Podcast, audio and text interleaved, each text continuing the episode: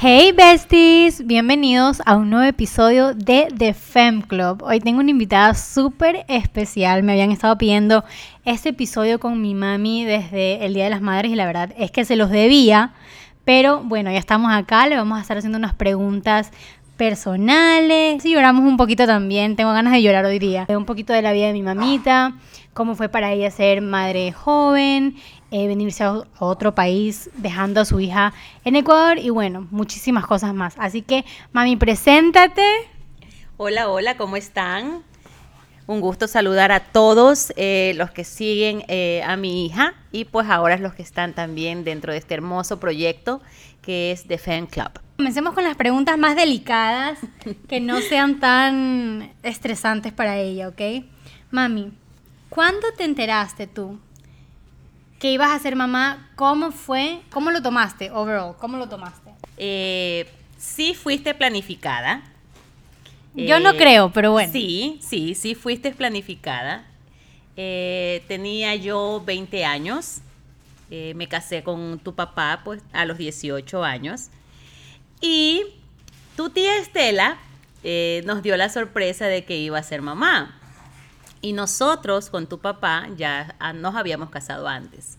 Entonces él se llenó de ilusión y la verdad que decidimos tenerte y saliste enseguida. Por eso es que Catita y, contigo se llevan creo que tres meses nada más. Sí, mi niña Catita nació en enero y yo nací en abril. Así es. Y fue rápido, eh, a pesar de que yo me cuidaba en ese entonces con pastillas dejé de tomar las pastillas y, ya saliste, eh, salí embarazada eh, súper rápido. Eh, no sentí nada de, como decirte, de que náuseas y mareos y esas cosas, para nada. O sea, el primer trimestre para ti fue relajadísimo. Mm, así es. Incluso yo fui a hacerme el test de embarazo por un requerimiento médico de la oficina. Y fue allí que entonces eh, me enteré pues que, estaba, que yo ya estaba embarazada. Si mi memoria no me falla, no fue que se me detuvo la menstruación del todo, fue como que se me retrasó, después otra vez me vino, así fue el primer trimestre. Sí, ya más o menos decías ya que estoy embarazada. Sí, ajá, y, y, ya de ahí pues ya lo confirmamos y como fuiste buscada, imagínate la alegría para tu papá y pues para mí en, en, ese momento. y pues, así súper jóvenes, nunca tuvieron como miedo, no se sentían como que, oh my God, ¿qué va a ser de mi vida? ¿Cómo vamos a hacer todo esto de...? Porque ser papá es como, es una responsabilidad grande. Así es. Yo hablo eh, solamente por mí, pues obviamente, ¿no? Yo sí. ¿Por qué? Porque yo tenía antes la mala costumbre de organizar por anticipada mi vida. Entonces, no se puede. Sí.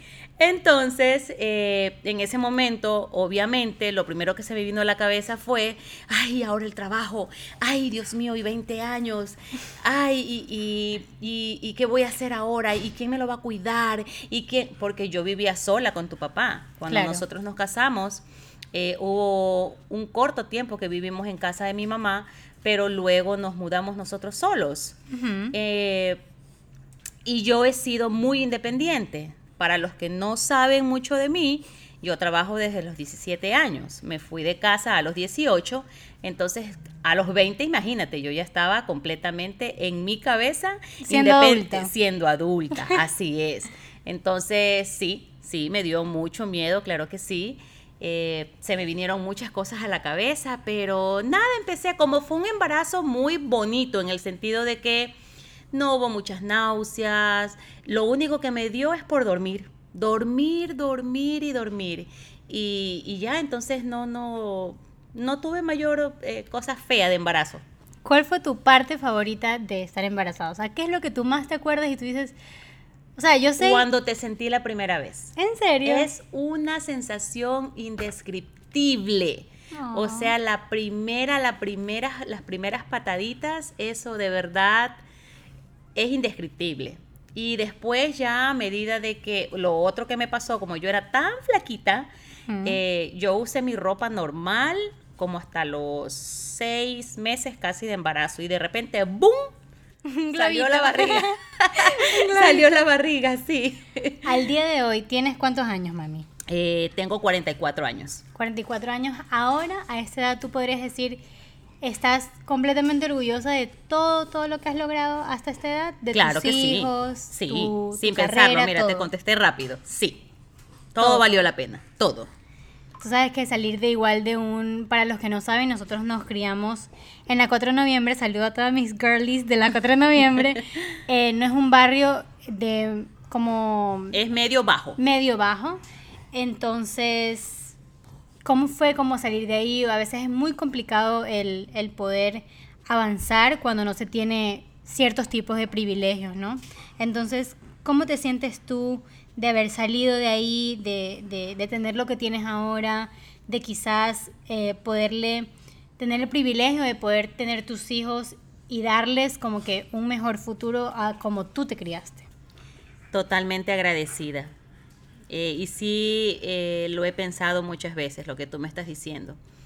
Eh, justo en estas semanas que terminamos el proyecto del patio y que salí y me senté, fue lo único que se me vino a la mente, o sea, porque es inevitable recordar de dónde vienes. Claro.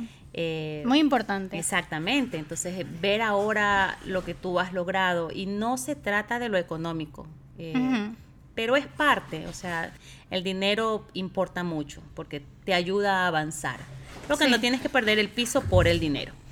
Entonces, ver eh, que mi situación económica ahora es completamente diferente, mi niñez, a cómo yo me crié, incluso a cuando yo trabajaba ya, a pesar de que yo tenía en Ecuador un muy buen trabajo. Pero igual eh, las limitaciones cuando no tienes estudios superiores y más aún cuando no tienes conexiones en los países de nosotros, llegas solamente hasta un punto y ya después de eso no puedes avanzar. Entonces, muy agradecida. Yo creo que igual es súper como que bonito ver todo lo que has logrado junto a mi papi.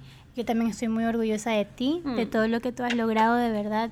Siempre eres como que mi, como que mi espejo para ver en ciertas cosas de cómo yo también quiero surgir, cómo quiero darle quizás el tipo de, de vida a mis hijos y, y cosas así. Entonces estoy súper orgullosa de ti, mamita.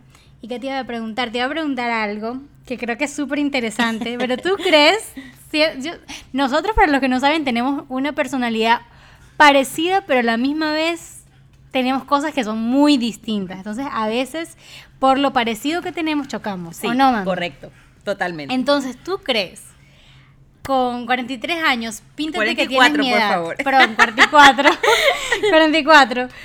Si tú tienes 20, píntate de 23 años. Ajá. ¿Tú piensas que seríamos, podríamos ser así súper buenas amigas? ¿O piensas que pelearíamos así millón? Como que, Eh, pienso que seríamos súper buenas amigas. ¿verdad que sí? Sí.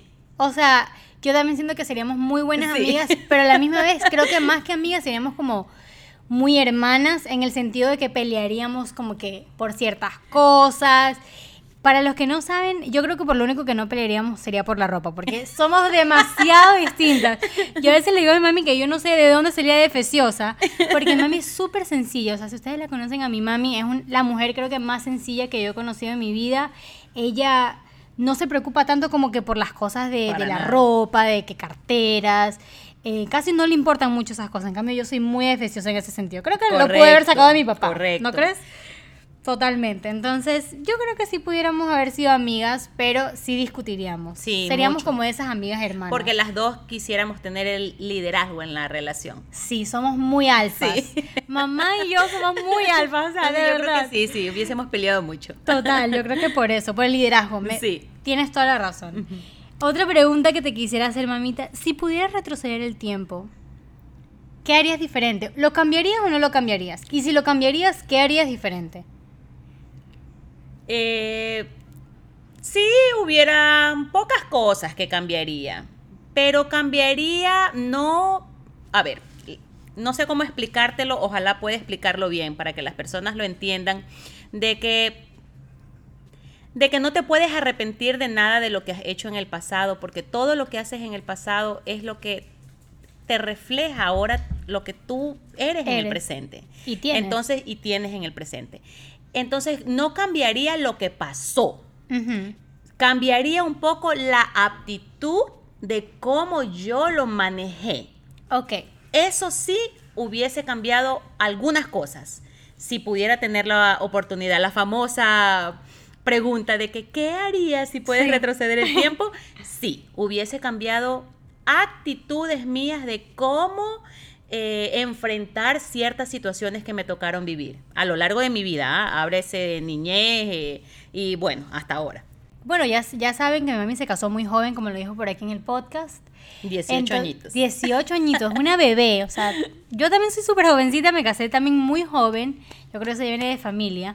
Pero, eh, ¿qué tú le podías decir a las personas o a las chicas que están escuchando ahorita de Fem Club, que forman parte de esto y que muchas han querido preguntar, eh, preguntarte a ti? De hecho, me dejaron algunas preguntas para ti y una de ellas era, ¿cómo tú viviste tu maternidad joven? Y obviamente no solo eso, sino que tras que estabas viviendo un cambio en tu vida, que era un embarazo a muy corta edad, estabas viviendo también un divorcio.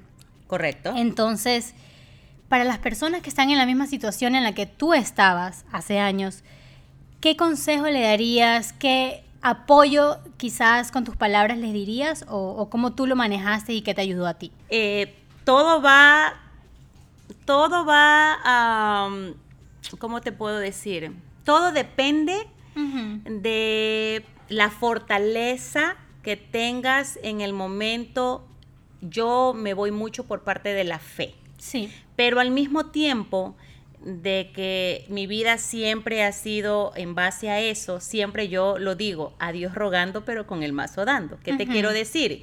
De que tienes que tú tener mucha fe en que Dios te va a ayudar a salir de todas las situaciones, pero tú tienes que hacer también tu parte. Actuar, claro. Exactamente. Entonces, para mí, mi embarazo en ese momento, eh, en, el- en uno de los momentos más grises eh, de mi vida, fue fortaleza. Fortaleza. Y una vez eh, te lo dije y otras veces te lo escribí, que para mí tú eres la representación de la fortaleza, porque fue por ti que yo superé eh, el miedo, Ah. eh, alcé mi autoestima, me liberé de una relación pues que en ese momento tenía que pasar, ojo, porque todo, todo lo que nos pasa en la vida tiene que pasarnos para aprender. Ahora yo lo veo así. Obviamente en ese momento pues no lo veía así, ¿no? Pero fuiste tú la que me impulsó a eso. Eh, con respecto a la maternidad, fuiste mi fortaleza, fuiste lo que me impulsó, me llenó de energía, de vida, de ganas, eh, de no estancarme, de salir. Yo, ahí fue cuando yo estudié, eh, cuando alcancé el máximo tope en, En tu trabajo. en mi trabajo. eh, entonces, si tomamos el tema de mujer como divorcio, yo nunca me deprimí por el divorcio, nunca me, me senté a lamentar por el divorcio, como que no vi el divorcio como algo malo, o sea, en mi caso personal, Claro. ¿ok? Eh, obviamente todo divorcio te deja tus cicatrices, cosas en las que tú después tienes mucho que trabajar para prepararte para la siguiente relación.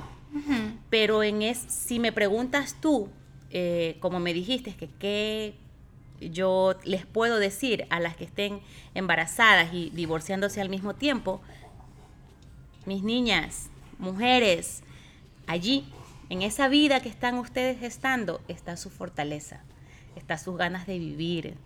Y, y desen ese tiempo para ser madres primero Y enfocarse en ellas. enfocarse en ellos primero, en darles a sus hijos una, si ustedes tienen su vida tranquila y con paz, ustedes eso le van a transmitir a sus hijos. Entonces yo pensé muchísimo, yo no tomé la decisión a lo loco de, de que me divorcie, me divorcie, me divorcie porque yo no lo aguanto más. No, en mi caso fue diferente. Eh, obviamente eh, venían muchos problemas pues de pareja, ¿no? Pero eh, lo que a mí me impulsó tomar la decisión de divorciarme fue, yo no quiero que mi hija crezca viendo esto. Claro. Yo no quiero que mi hija crezca odiando a su papá y odiando a su mamá. Yo no quiero que mi hija, no, yo quiero que mi hija ame a su padre y me ame a mí porque tengamos una relación eh, que sea buena. Exacto. Independientemente de que estén juntos o no. Así es. Querías así que, es. que yo tenga esa relación con, con los dos como de amor, que no tenga como, no crezca quizás, eh, y es lo que también yo le, les he dicho a, a- a varias personas de que yo no tengo hijos todavía, entonces es difícil para mí dar consejos sobre esos temas, pero siempre eh, he tenido a mi mami que me ha, a veces cuando las chicas me hacen preguntas por Instagram, yo, mami, tú ya has vivido por esto, ¿qué le puedo decir? ¿Qué, qué puedo responder? Poniéndome en los zapatos de las personas, pero yo siempre, siempre les he dicho que se enfoquen uno en ellas, eh, en sus hijos, y que de verdad no acepten una relación mala pensando En que le haces bien a tus hijos porque no, Sí, lo, no les haces bien. Exacto. Yo, se escucha feo decir, pero de verdad yo te agradezco mucho a ti y a mi papi también se lo he dicho, se lo agradezco mucho a él de, de tomar la decisión tan difícil que es un- muy un es un ¿ah? divorcio. Es muy difícil. Eh, mucho más en la cultura en la que uno crece, que los divorcios no están bien vistos y bueno, muchas cosas. Pero no solo por eso, sino también porque yo digo como muchos padres piensan que les hacen mejor a sus hijos estando juntos y más bien nos hieren más, nos dejan con muchas más cicatrices, muchos traumas que después de adultos a nosotros como hijos nos toca lidiar por nuestra cuenta y hay veces personas que no, la no lo podemos hacer. Así es. Ahora, tampoco con esto quiero eh, alentar a las mujeres a que se divorcien. Cada, cada persona es un mundo. Eh, Y cada caso es Y distinto. cada caso es diferente. Pero cuando, cuando tú pienses que tú no vas a poder estar bien, eh, no hablemos de lo físico. Lo psicológico es lo más importante. Lo físico es secundario. Cuando esa parte tuya tú piensas que, que va a salir muy lastimada de una relación, sale. Sale de allí y, de y después estás lista porque la vida también se encarga de ponerte luego lo que mereces para sanar y para ser feliz. Listo, ahora ya para terminar con esos temas un poco delicados y ya ir un poquito a los temas más como chéveres, vamos a hablar un poquito, mami, sobre... Yo sé, obviamente, lo difícil que fue para ti emigrar, dejarme en Ecuador, obviamente, tu primera hija, eras todavía joven. ¿Cuántos años tenías cuando viniste a este país? Eh, cuando ya me quedé, 26. 26 años. Y Así yo tenía es. 5. Así es. cinco añitos. Ujú. Entonces, mi objetivo, obviamente mi objetivo con este podcast era para que la gente nos vea y diga, oh, eh, estas personas han pasado también por lo que estoy pasando yo, em, cómo tú lo superaste, qué consejos le damos a la gente. Yo sé que igual todos los casos son distintos. Eh, les quiero decir a ustedes que igual la vida es subidas y bajadas y que como que nos vean a nosotros en ese sentir de, ok, ellos también han pasado por cosas malas, también han pasado por cosas muy heavy y dónde están ahora, Así cómo lo han superado, ¿no? Para que también tengan un poco de inspiración y, y sea muy bonito como que para todos. Y bueno, conversar de estos temas yo creo que son temas muy importantes de conversar. Gracias a Dios, la relación con nosotras, la relación de nosotras siempre ha sido súper abierta. Siempre hemos Sí. conversado mucho sobre estos temas. Nunca tú me ocultaste nada, nunca eh, te daba vergüenza hablar conmigo ni de sexualidad, ni de las peleas que tuviste con mi papá, ni, ni el matrimonio, cómo es de verdad un matrimonio, ni consejos de vida que yo te pedía, tú nunca me los negaste, siempre me los hablaste como con la verdad. Es que yo pienso que eh, a los hijos no hay que disfrazarles las cosas ni, ni andarle cambiando la- los nombres a, lo- a las cosas como se tienen que llamar correctamente. Eh, muchos me han criticado en mi familia eh, por esa manera tan abierta que ser. yo tengo de ser, de, de hablar sobre todo. Pero yo pienso que, que es mejor eh, decir la verdad. Y, Para mí también, mami, yo te lo agradezco mucho, Sí. mucho, porque yo creo que de ahí también ha sacado mucha madurez de, de yo poder también hablar como ciertos temas. La gente también a mí me dice, ay, ¿por qué hablas tan abiertamente de esto, de lo otro? Pero yo siento que son temas que no deberían ser tabú. O Es que sea, aparte, eh, yo fui jovencita, pues, ¿no? En el colegio, me acuerdo tanto. Que a veces uno eh, tiene su primera relación sexual porque no se quiere quedar atrás de las amigas. Porque todas las amigas lo han tenido. ¿Y qué le vas a preguntar a una que recién está experimentando? Por eso pregúntale a tu mamá, que ya tiene una vida sexual más avanzada en el tema de, en el tema de sexo, ¿no? O sea, también como que pensar, ojalá mi mami también sea así. Porque ¿qué te va a enseñar tu amiga si ella también está aprendiendo? Claro. O sea, yo creo que para eso yo quisiera y espero que la siguiente generación seamos como un poco más abiertos. Eso es lo que yo espero mucho de la siguiente generación, que de verdad no nos dé vergüenza hablar con la verdad ni hablar de ciertos temas, porque creo que no, podríamos evitar muchos problemas. Por ser así. Obviamente hay em, edades, como yo, yo te digo siempre, hay edades, hay momentos en los que uno se habla de ciertas situaciones Em, pero es muy bueno ser abierto, yo siempre te lo agradezco y siempre te lo voy a agradecer porque yo creo que he aprendido mucho, uno, y dos, mi madurez sobre estos tipos de temas y no cogerlos como chiste, ni cogerlos como, ay, ¿qué, ¿qué, es eso? No, siempre han sido como gracias a ti, mami. Entonces, quería tocar ya el último tema sobre cómo fue dejarme en Ecuador y cómo fue viajar a otro país que no era el tuyo, en el que no hablabas un idioma eh, parecido, totalmente distinto, todo, cultura y nada. Yo creo que lo más difícil fue obviamente dejar a, un hijo, ¿verdad? En, en otro país. Fue muy difícil porque yo no tengo alma aventurera, empezando por ahí. Eh, a mí me gusta estar en la casa eh, y no, no me gusta salir de, a, a explorar lugares. Pero la decisión la tomé por la parte económica.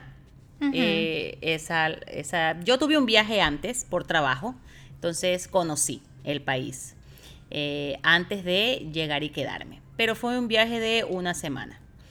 Pero me gustó, me gustó mucho. Eh, como yo había llegado al tope de mi, de mi carrera, por decirlo así, en ese momento, me ofrecieron irme a trabajar a Perú. Yo trabajaba en una compañía de verificación que emitía certificados de control de calidad. Para... Eh, en Guayaquil. En Guayaquil, así es.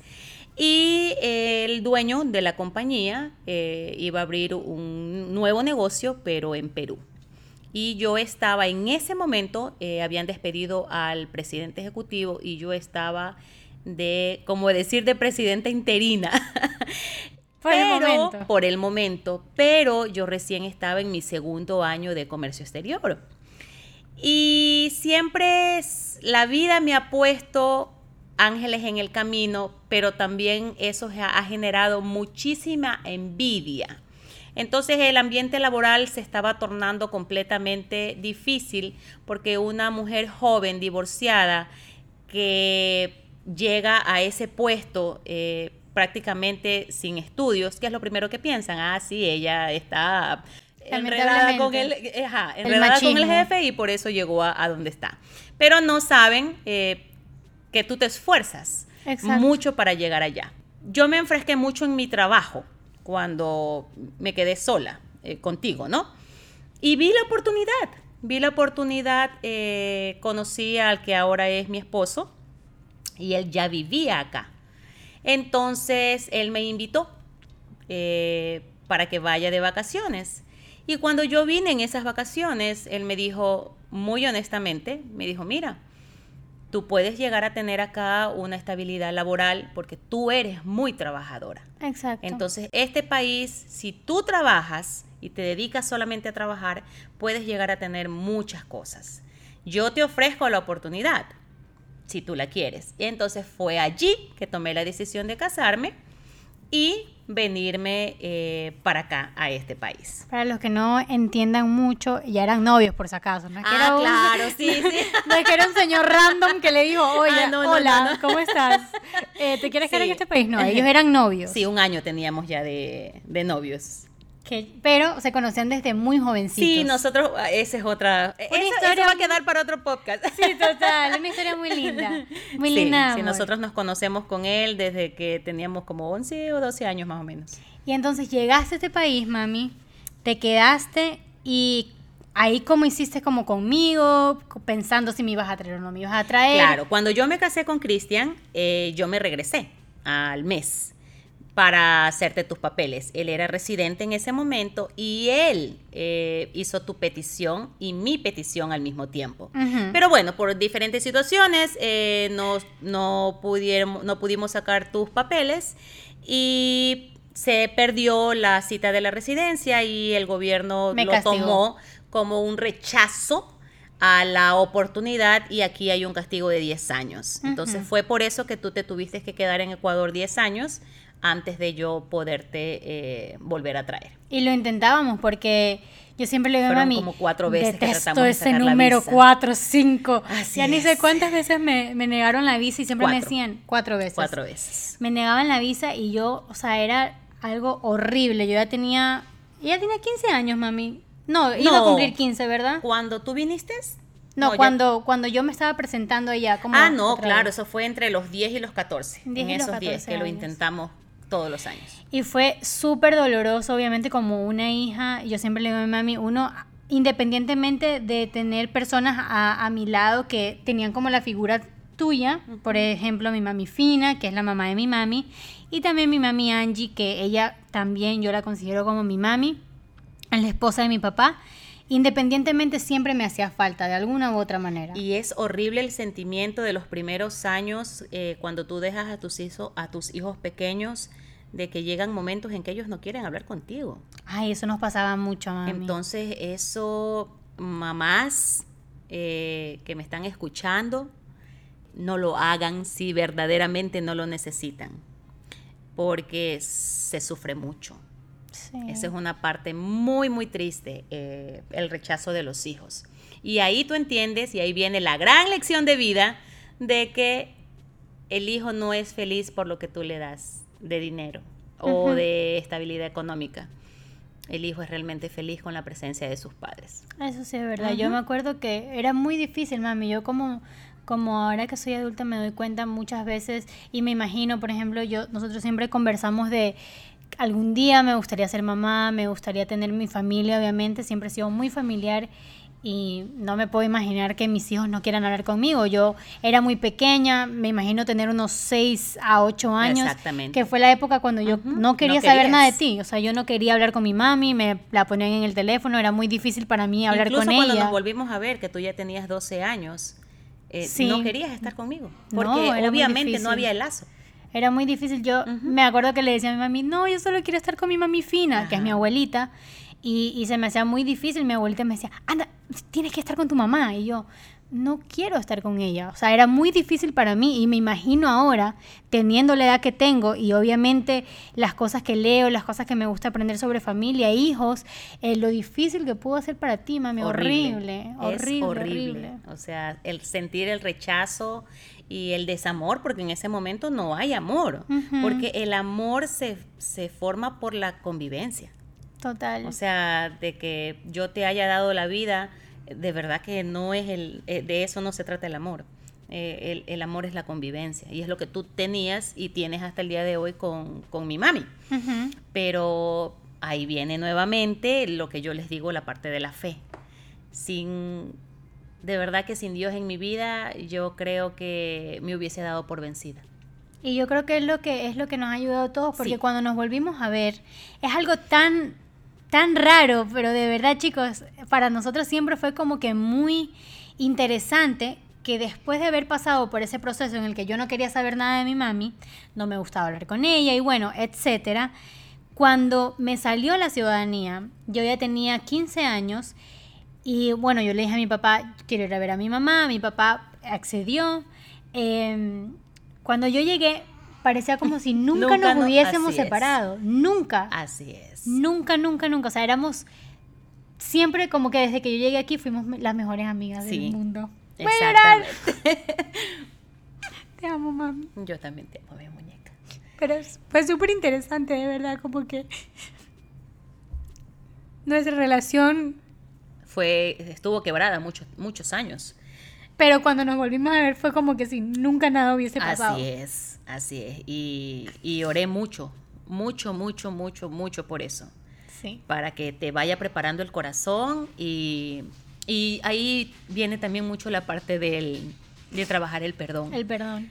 eh, que lo conversé contigo eh, apenas llegaste. eh, Sí. Cuando te pedí perdón, porque era necesario.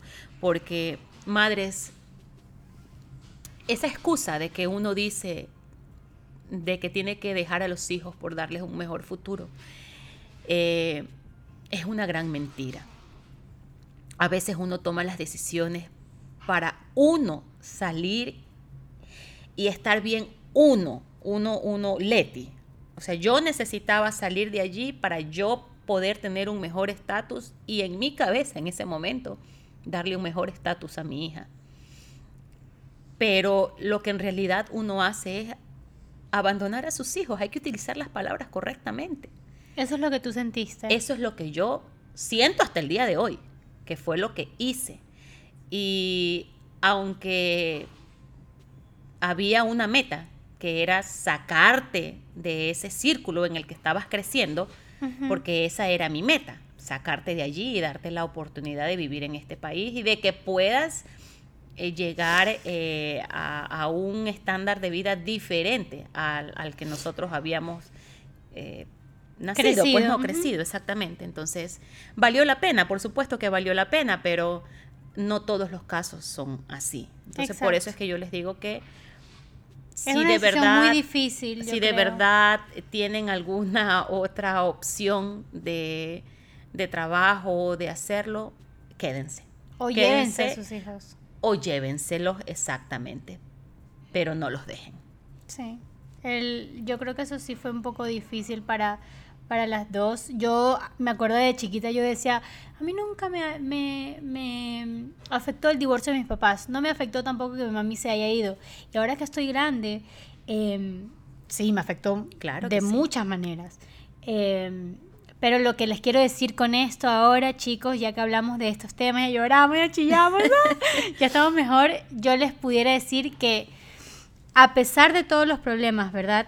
Cuando uno decide perdonar y olvidar lo que se han vivido, no solo como con sus hijos, sino también con sus parejas, con hermanos, con familia o con las personas en general, amigos, yo les podría decir que para uno avanzar tenemos que tener conversaciones que son incómodas. Así es. conversaciones que duelen, conversaciones que los van a hacer llorar, conversaciones que los van a hacer gritar de la rabia, enfrentarse, pero son conversaciones necesarias. Muy necesarias porque es que si no, no sanas. Si no, no nunca vamos a sanar. Y yo creo que si no sanas, no cuando avanzas. nosotros tomamos esa decisión de hablar apenas yo llegué a este país, que yo no era adulta, tenía 15 años, un mes después cumplí 16, eh, nosotros te- tuvimos todas esas conversaciones que fueron muy difíciles, muy difíciles, dolieron mucho y como les digo, eh, nos hicieron disgustar y todo, pero fueron conversaciones muy necesarias y yo creo que ese es el consejo que les podríamos dar ahora si ustedes están en una situación en la que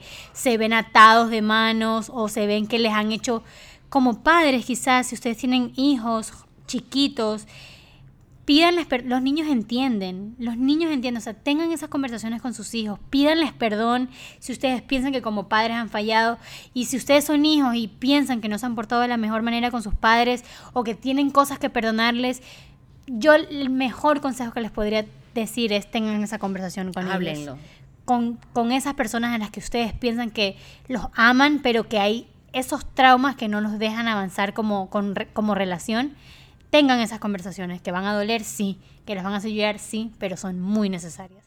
Y ahora, terminando de hablar de esto, porque ya no quiero llorar más, madre, quiero preguntarte para ti, ahora yéndonos a todo lo contrario del llanto, ¿qué significa para ti la felicidad? Uy, verlos a ustedes felices. Sí, Definitivamente. Eh, cuando tú eres madre, eh, tu felicidad son tus hijos. Entonces, verlos a ustedes, eh, a ti, a José, eh, que tienen, que lo tienen todo. eh, en cuestión de estabilidad emocional me refiero, que es, lo muy importante, importante. que eso es lo importante, que vas avanzando en, en trabajar, en, porque todos tenemos que trabajar hasta el último día de nuestras vidas en mejorar nuestra personalidad, nuestro temperamento. Entonces, verte a ti, que ahora tú vas avanzando eso, avanzando eso, eh, a mí me llena de felicidad. me llena de felicidad. O sea, esa es mi felicidad. Verlos a ustedes felices, realizados, logrando sueños, luchando y, verte así, que estás eh, eh, luchando por avanzar. Entonces es lo que a mí me llena de felicidad. Hablando de sueños, ¿tú sientes que hay un sueño que no has cumplido o sientes que ya lo has cumplido todo lo que siempre soñaste? Mm, sí, eh, sí hay algo que me falta por cumplir. Sí hay países que quisiera conocer. O sea, eh, viajar, ese sería uno de tus sueños. El permitirte viajar. Sí. Y conocer otro país. Esa, eh, sí, lo anhelo muchísimo. A mí me encanta mucho viajar eh, y espero viajar pronto contigo. Nosotros tenemos un viaje de madre e hija para Nueva York. Solas, sin bendiciones. sin nada. Sin esposos. así es. o sea, solo las dos. Entonces, mami, yo siempre te he querido agradecer, mejor dicho, siempre te lo he agradecido, el, como te dije antes, ser muy abierta conmigo. A la gente le sorprende porque yo recién hice un story time en mi canal de YouTube. Si ustedes no me siguen en YouTube, amigas, ¿qué están haciendo de su vida? Vayan a seguirme, oigan, Maylin Rodríguez en YouTube. Pero subí un videito contándoles, respondiendo preguntas, ¿verdad? Entonces en ese video, mami, la gente me preguntaba que cómo tú reaccionaste cuando yo ya empecé a tener mis relaciones sexuales, ya tenía un noviecito. Y mejor dicho, ¿cómo es ese chisme de que tú te diste cuenta? Hablemos lo que es. Que tú te diste cuenta que yo ya estaba teniendo relaciones sexuales porque supuestamente Juanchi me agarraba la cintura de cierta manera. Juanchi, mi esposo. corporal, mi amor. Eso es lenguaje corporal. Con las miradas tú te das cuenta, la manera en la que las personas ponen las manos, tú te das cuenta.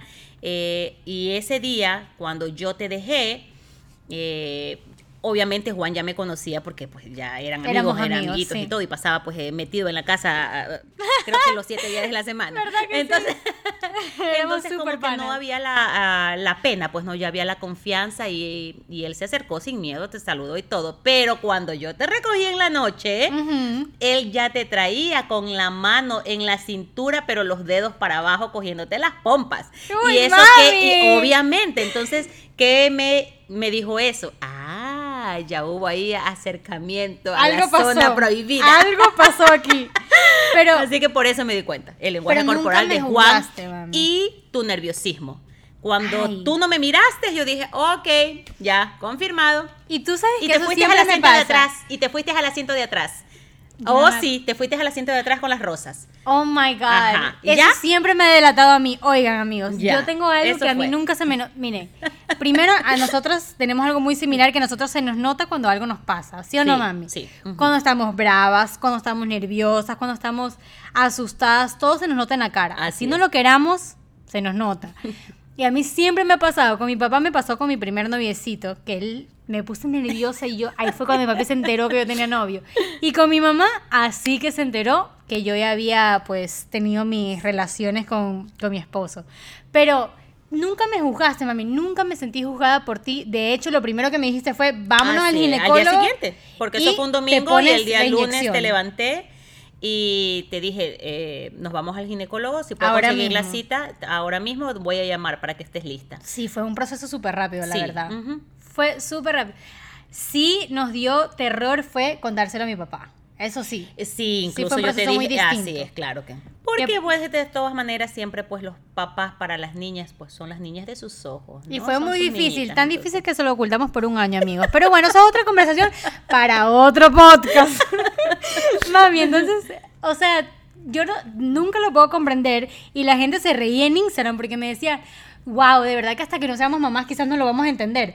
Pero tú siempre dijiste, es la manera en cómo él te agarró la cintura. Sí, es el lenguaje corporal. Ahí yo me di cuenta. Y yo me quedé en shock, amigos. En shock. Yo no sabía qué era eso. Le dije a Juanchi, mi mamá ya sabe que nosotros hicimos esto. Nos pusimos nerviosísimos, que yo creo que no nos volvimos a ver como después de una semana y algo. Porque de verdad que nos daba tantos, tantos nervios. Pero te lo agradezco, mami, porque nunca me sentí de verdad juzgada, no me sentí como que avergonzada de, de nada, porque es un proceso natural. Es con lo que yo te dije, o sea, es es normal. Y que yo te diga que lo haga o que no lo hagas, eh, de verdad, mamás, abran los ojos. Ustedes tienen que orientar a sus hijas de las consecuencias, de las enfermedades. De lo que puede pasar. del acto. O sea, Cuando va a llegar, así ustedes les hayan repetido los siete días de la semana, las 24 horas del día, eh, que es pecado, que no lo tienen que hacer. Señoras, lo van a hacer. Cuando el cuerpo pide, lo pide. Eso es algo, un proceso natural. Lo que tienen que ayudar a sus hijos es obviamente a ser responsables, a que no estén teniendo sexo ni con el uno, ni con el otro, y con el otro, y con el otro, y a que tienen que protegerse y cuidarse. Y protegerse, más que todo, eh, protegerse para Hay muchas enfermedades. claro. Total. Mami, ¿qué te iba a decir? Si pudieras cambiar algo de ti. Uy. si pudieras cambiar algo de ti, ¿qué sería y por qué? Ay, Dios. Eh Pregunta difícil. Sí, la verdad que sí, porque no es una cosa, son muchas cosas en las que tengo que trabajar. Pero la principal que creo yo y que mis amigas que me conocen se van a reír porque van a decir al fin lo dijo y lo reconoció a nivel mundial.